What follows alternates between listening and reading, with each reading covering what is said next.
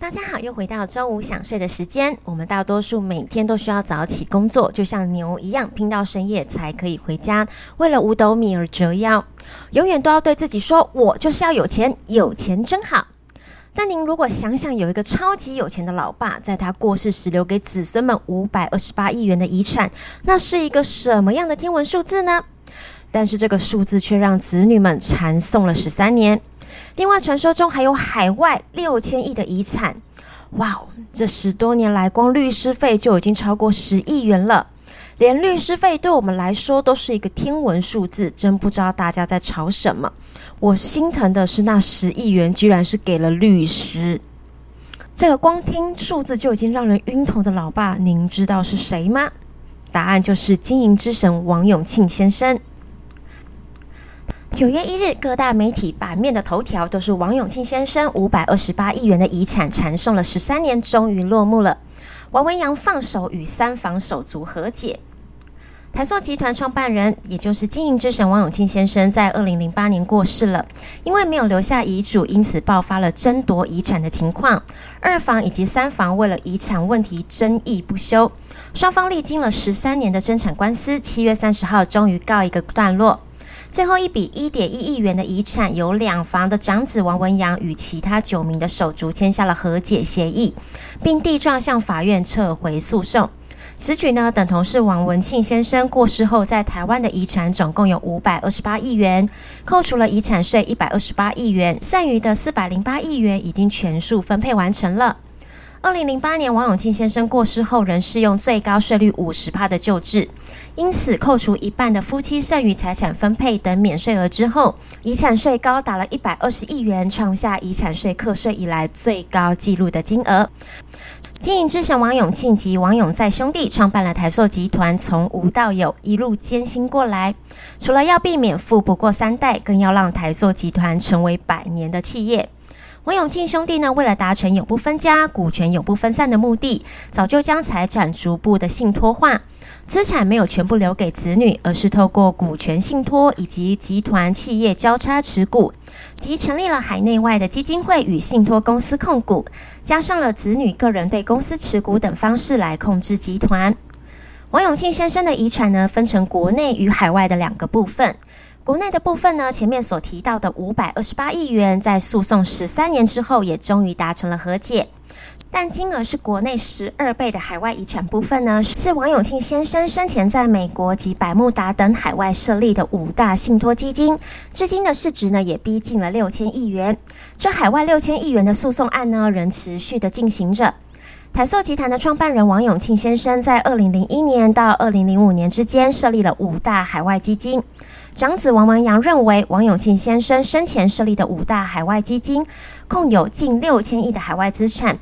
除了新威利的信托设立于美国，豪景等四家则设置在百慕达。这五大海外的基金呢，又控有台塑集团近两成的股权。基金的成员呢，包括了台塑集团的总裁王文渊及副总裁王瑞华，台塑集团的总管理处常委王瑞瑜等五人，公益性质比较不足。且由王家少数成员秘密设立的资产移转未经过王永庆的同意，还涉嫌有逃漏税的嫌疑，因此在美国及百慕达分别提出了诉讼。听众们可能会十分的好奇，外界怎么看这场世纪的官司及家族遗产的争讼？是最大的受益者，您觉得是谁呢？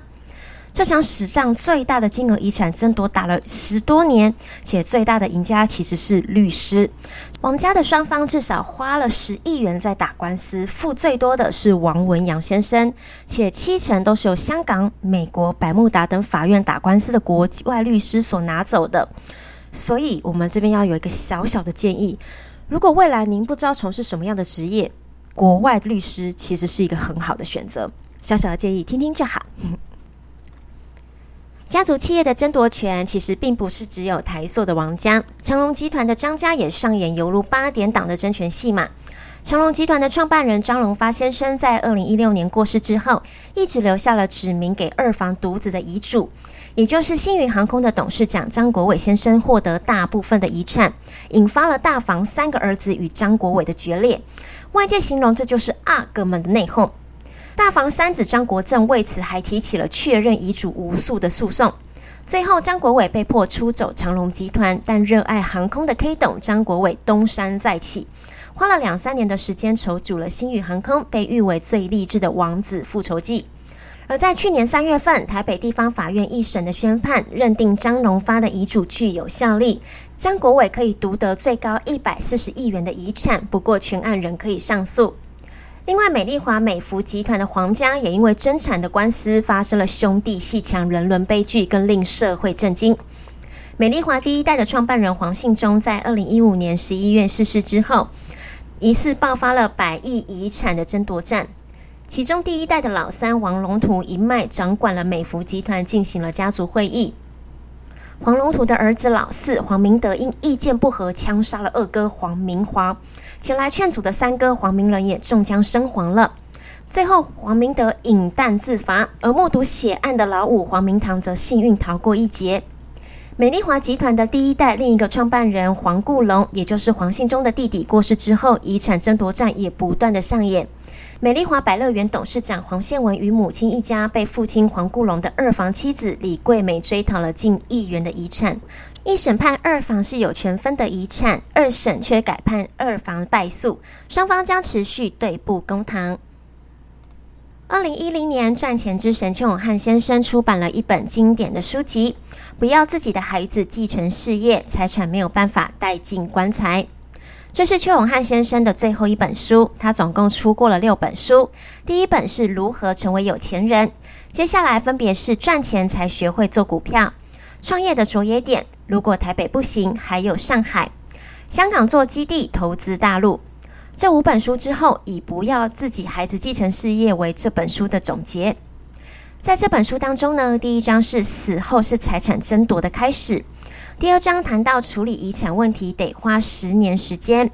第三章点出不要孩子继承自己的事业，第四章直指留财产给子女没有好处。最后第五章交代了没有办法带进棺材的遗产如何处理，其中提到财产留一些够用即可等精辟的看见。传承本来是一门博士班等级的学分，传与承是两个不同维度的准备。传是持有财产的一代，承是接受财产的一代。过去百年来，能够三代传承而不衰的家族或者是企业，在世界上不到百分之一。所以，我们面对传承的课题，不是三言两语就可以交代完毕的。